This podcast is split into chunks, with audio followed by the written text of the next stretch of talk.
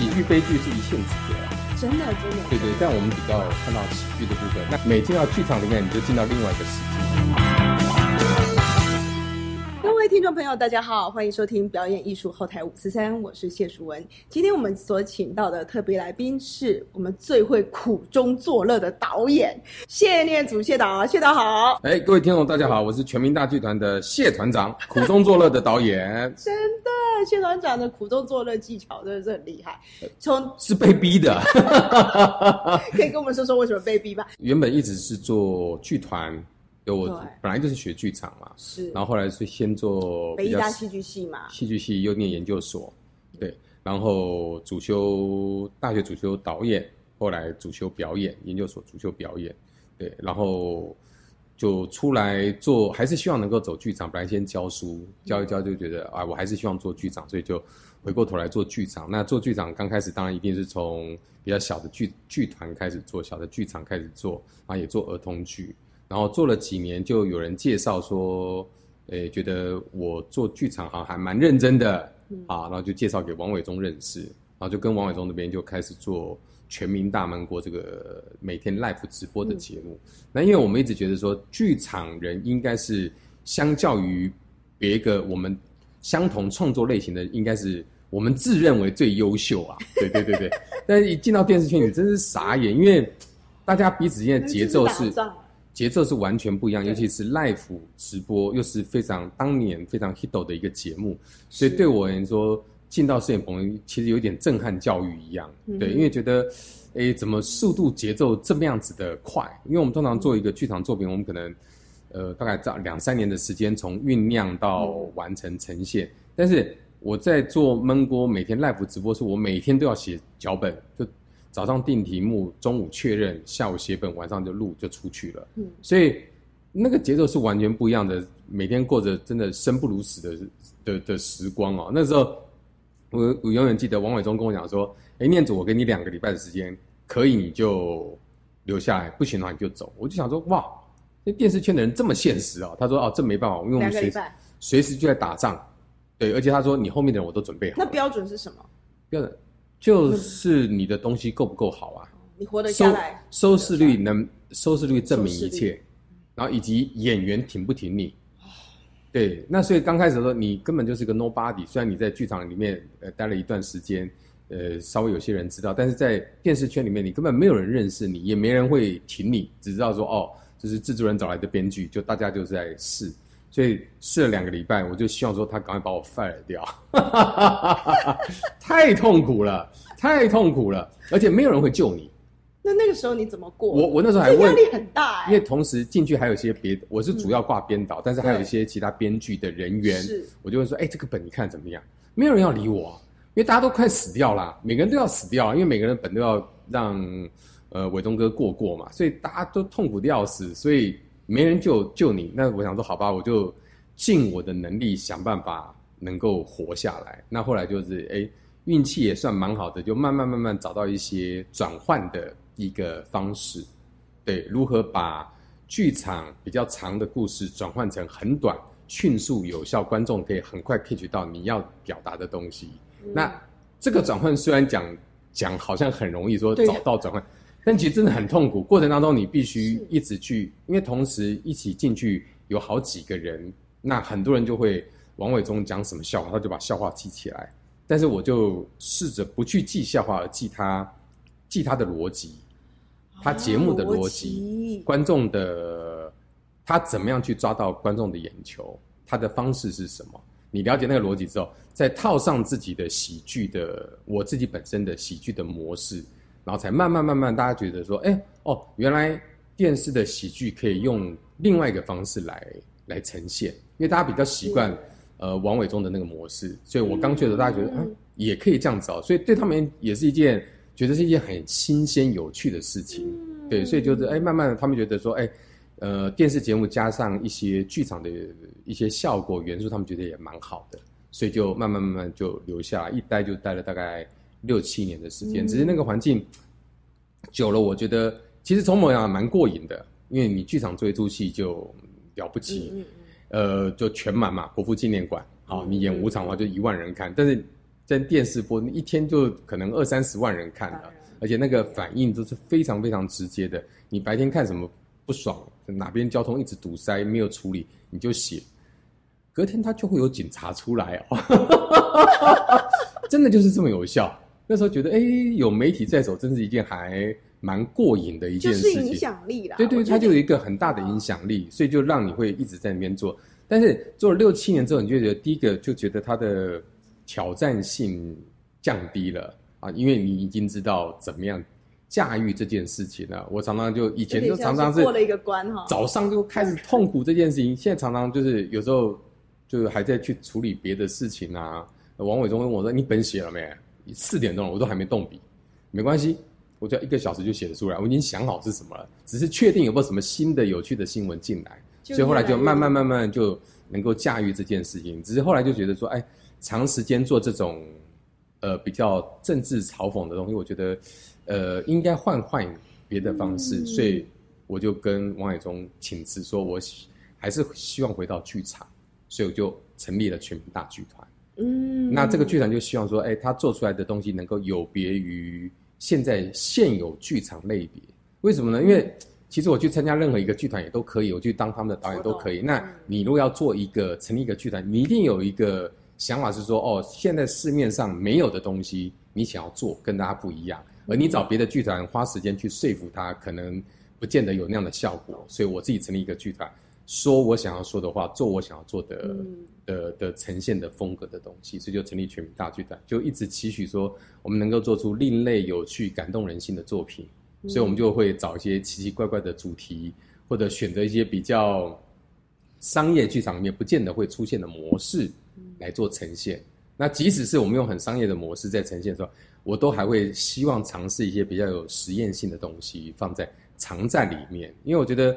对我我常常觉得观众就现在台湾剧场的观众，以大型的剧场来讲，哈，观众还是以娱乐为主。嗯，好，这是题材是我有兴趣的，或者我想知道的，或我想放松。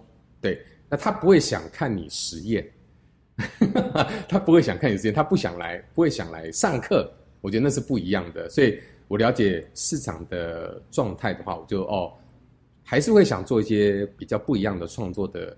一些东西，但是都不会是整出戏，而是在某戏的某些地方，然后把它放进去来做尝试。这是很聪明的事情哎，就是可以兼顾实验性跟一个我们讲很接地气啦。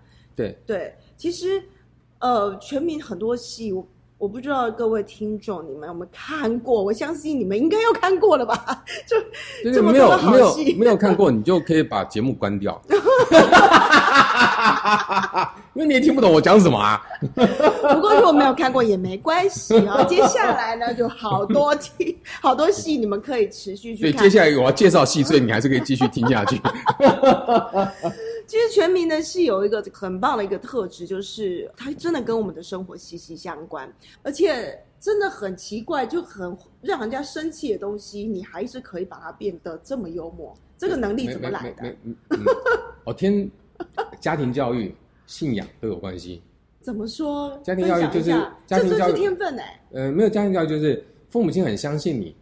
嗯。对，然后我快乐家庭长大，然后父母亲好，那跟纳豆一样啊。哎，对对对对对对对。快乐家庭长大。对，然后父母亲很很大的信任，对，那那样信任反而会让青少年的时候会想说，哎，我可以坏，但不能太坏，不能坏到让父母亲。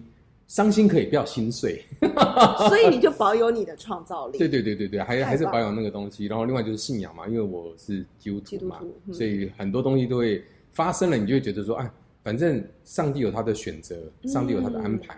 就也许此时此刻不适合我，所以我没有拿到我想要的东西，但未来有更好的时机，就有机会拿到。所以我就觉得，哦，那没关系，我就继续做我该做的事情，努力的往前走。那前面刚才讲到说。台湾为什么需要更多能够吸引更多观众进来的？我真的觉得台湾的剧场就是需要这一类的作品。对啊，我等于说在这个行业超过三十年，是对对，从大学开始我就接触，然后去打工，然后呢，在就慢慢发现说，其实就随着自己的年纪，我现在过五十了，就看到说这过程当中，三十岁前就是一个关卡，四十岁又是一个关卡，很多人在三十岁就可能要结婚，他就离开这一行。嗯，那有些人可能是到四十岁已经成家有小孩了，他没办法靠这种有一餐没一餐的日子度日，所以他就这个行业无法养活人，就是最大的问题。如果他没办法养活人的话，他这个就不可能成为产业，他就永远就是个手工业。所以，对于我们在从事这么久，希望这个产业能够健康，而不是靠政府补助才能够活下去的话，那他一定要有大量的观众进来。那慢慢慢慢慢才会有剧场里面的明星，有明星才会有号召力，才会有更多的观众进来。那久而久之，它才会成一个良性的循环。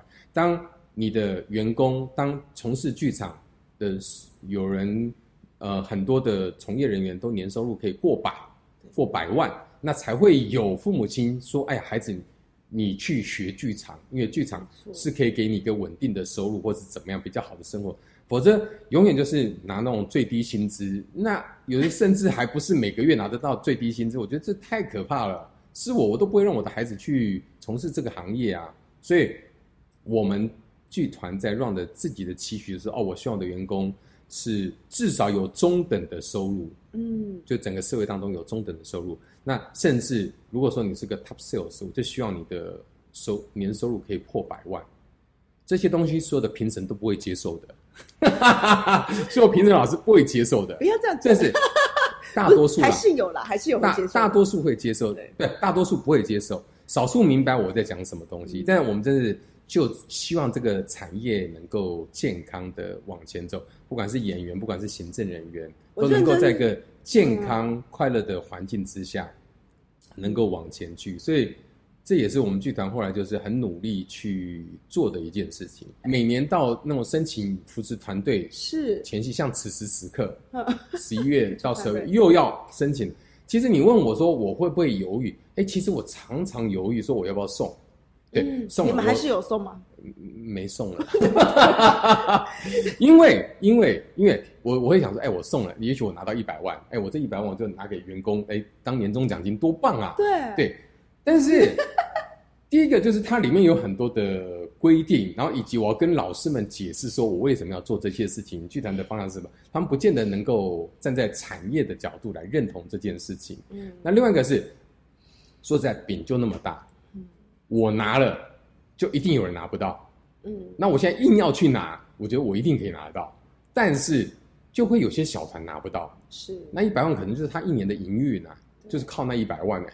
那对我们也一百万连我一个月都不够，那那我好好认真卖票吧。嗯，所以我们就把力气花在如何卖票，如何增加剧团的收入。嗯，对对，用力用在这个部分，如何让自己的创作更好，然后有更多不一样的人能够进到剧场里面来。嗯，所以花的力气就不一样。所以政府的补助就是留给。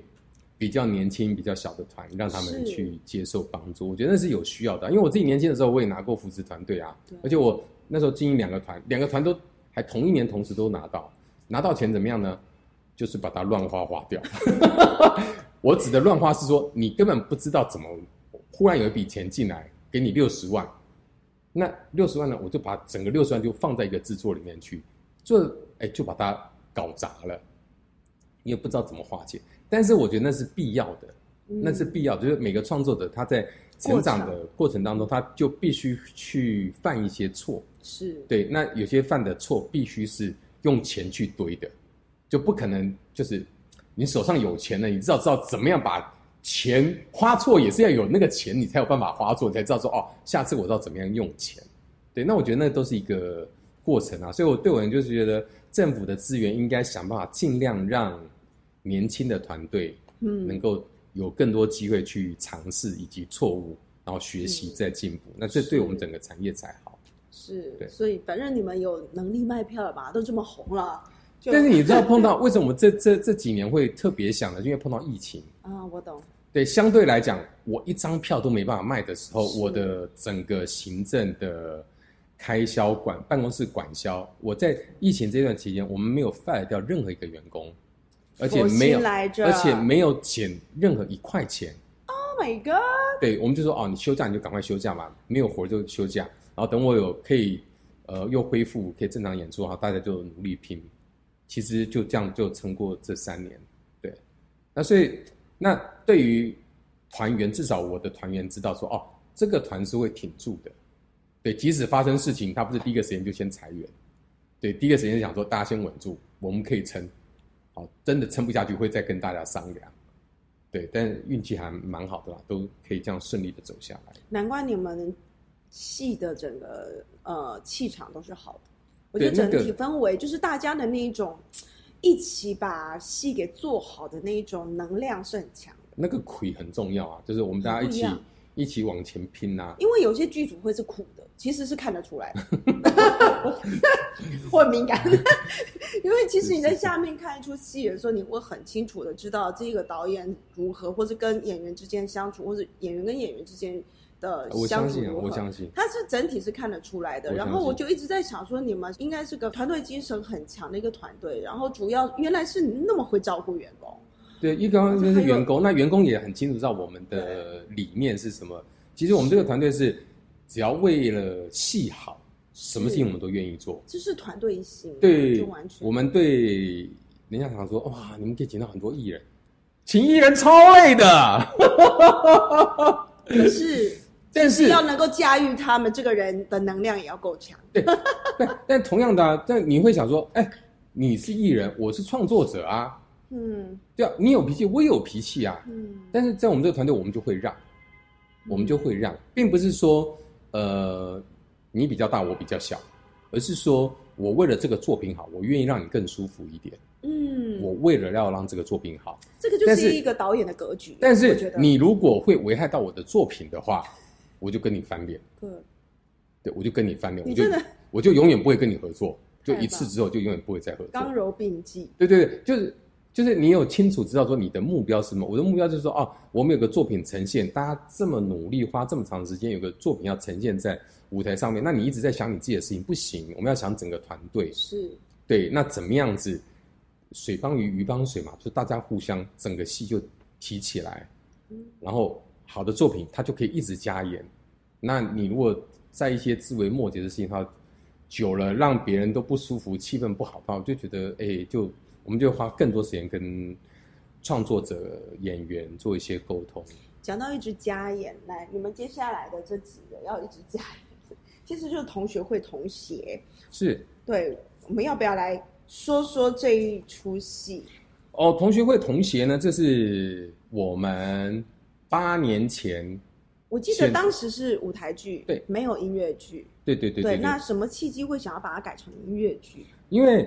同学会我们演了五十多场，是，然后大概花五年的时间演了，嗯，四年的时间演了五十多场，然后呃，它的效果一直非常好，然后我们觉得他同学之间的情感，然后彼此间的关系一直非常，在整个剧场里面，我们觉得加上我们当时敲的那个卡斯是真的有够强的，是真的，对对对对对对，方方。方方方，然后肖爱、王娟、杨丽英。然后汤志伟、夏静婷、洪都拉斯、凯尔，对，那这这些人其实都是都真的是王牌，对对对，都是非常非常棒的演员，对。然后呃哦，后来方方方换张玉燕，对，其实也都非常好。然后，但是我想说，如果那是当然戏的能量是很 OK，加上演员也够棒，然后每个人就在自己的位置上面。但我想说，如果说换一组人马来演的话，会是怎么样？那我觉得换一组人马可能没有像他们有那么强的情感能量，但是如果他是音乐剧的话，音乐加上旋律，那个另外一个能量，对对，他那个能能量应该不会比这一组人马差。啊，对，起心动念是这样，然后后来就就开始跟，因为之前这个作品我们也讨论说有过机会把它改成影视作品，所以，我们也做了剧本，做了一些尝试，就在那尝试过程当中就发现，哎，这个。剧本也许可以用另外一个角度来看，所以我们在发展音乐剧的时候，就试着用我们当初发展影视的那个角度来出发，就比较从里面的两个一对男女的感情做出发。所以故事是一样，但是呃，看戏的那个切入的点是不太一样。同学会是比较平均，但是音乐剧就比较 focus 在一对恋情，以那对恋情为主轴往前走。嗯，对对对对，所以不太一样。那在这个创作的过程当中，就是对于音乐啊、跟歌词啊这些部分，跟你当时的创作会不会有什么需要好好协商的地方？其实这次的音乐剧的合作是跟小林姐，是黄韵玲小林姐，她是作曲，然后作词是黄婷。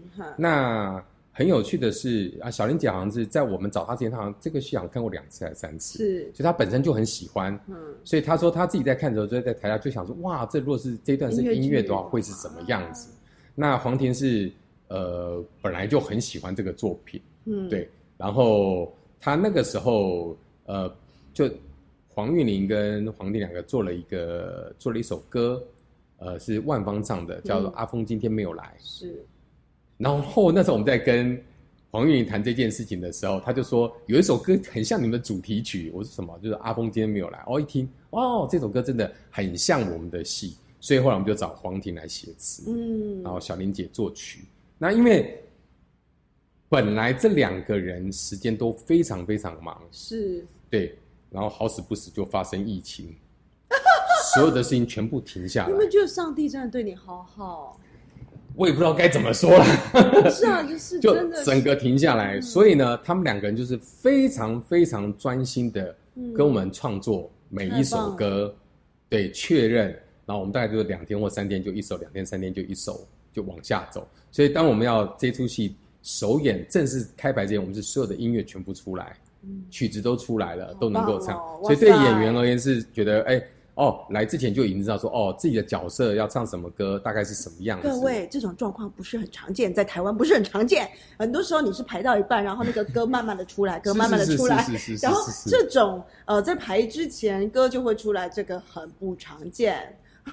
对，但这比较健康了，我必须说这是这个真的是很健康，这是非常的，这是 Broadway 等级了。对对，这是比较健康，就让所有的设计老师啊、服装啊各方面都会知道说。大概是什么样？因为音乐剧，你音乐出来大概风格什么，就大家都会很。演出的话呢，是在明年的五月，呃的三月二五二六是在高雄卫武营，然后四月二一到二三在台北表演艺术中心的大剧院，然后六月的十号、十一号在台中市的中山堂，所以就是三四六月的演出。所以还久，各位可以好好的规划一下。但是高价位的票大概都卖的差不多了。哎呦，真好，对真好。所以你们不需要补助嘛？说话不是这样讲，我们要完售，我们要完。你们要完售，对，我们大家努力。我们对对对员工的唯一目标就是完售，是就不希望有任何一个位置是空着的。然后对于倒乐色来讲，我觉得哎很有意思。之前大部分都是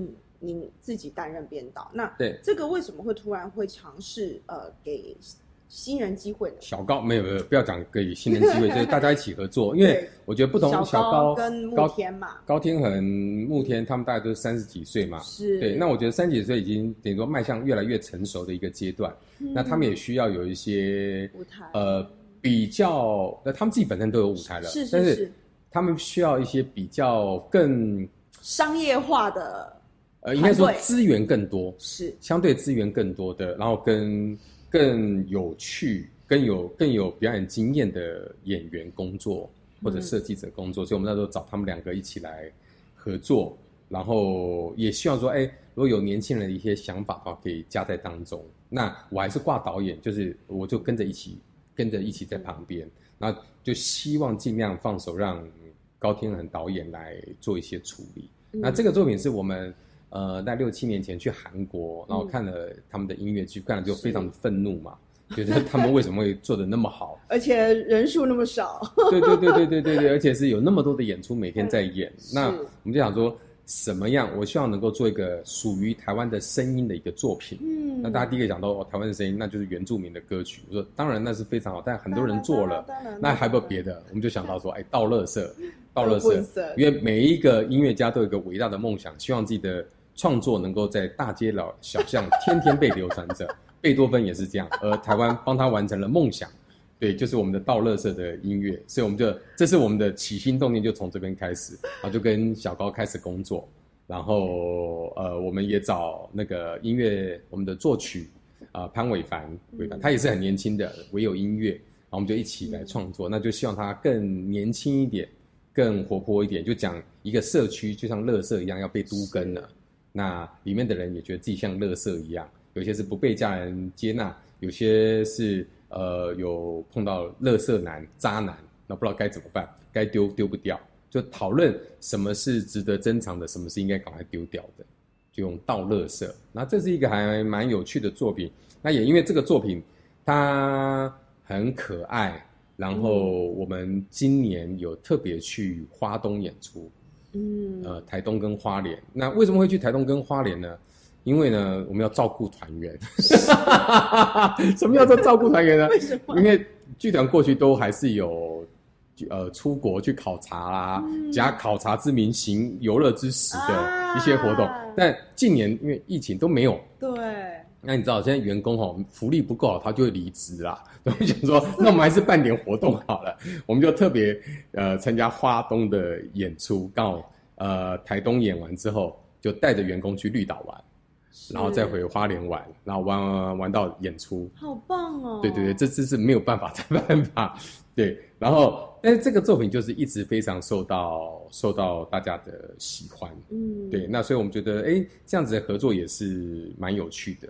这真的是一部蛮可爱的小品，而且我相信你看了之后，你会觉得好贴切哦，真的是你每天都会发生的事。有一些剧场人是比较喜欢去探索人性的黑暗面啦，哦，或者是人性的苦啊，或者什么。可是我觉得你们很厉害的事情是，你会把那些苦变乐。对对对对对对对对对，因为人家常说非常非常疗愈，各位喜喜剧悲剧是一线之隔啦。真的，真的，对对，但我们比较看到喜剧的部分。那这就是特色。有些剧团就去服务比较喜欢看悲剧的人，没错没错。那我们就服务喜欢看喜剧，比较感人，哭一哭，笑一笑，就很欢乐离开。每因为每个人的现在台湾分众非常严，是分的非常的细，所以那我觉得在某些宣传上面，我们就会尽量讲清楚一点，说，哎，我们这出戏大概是讲什么。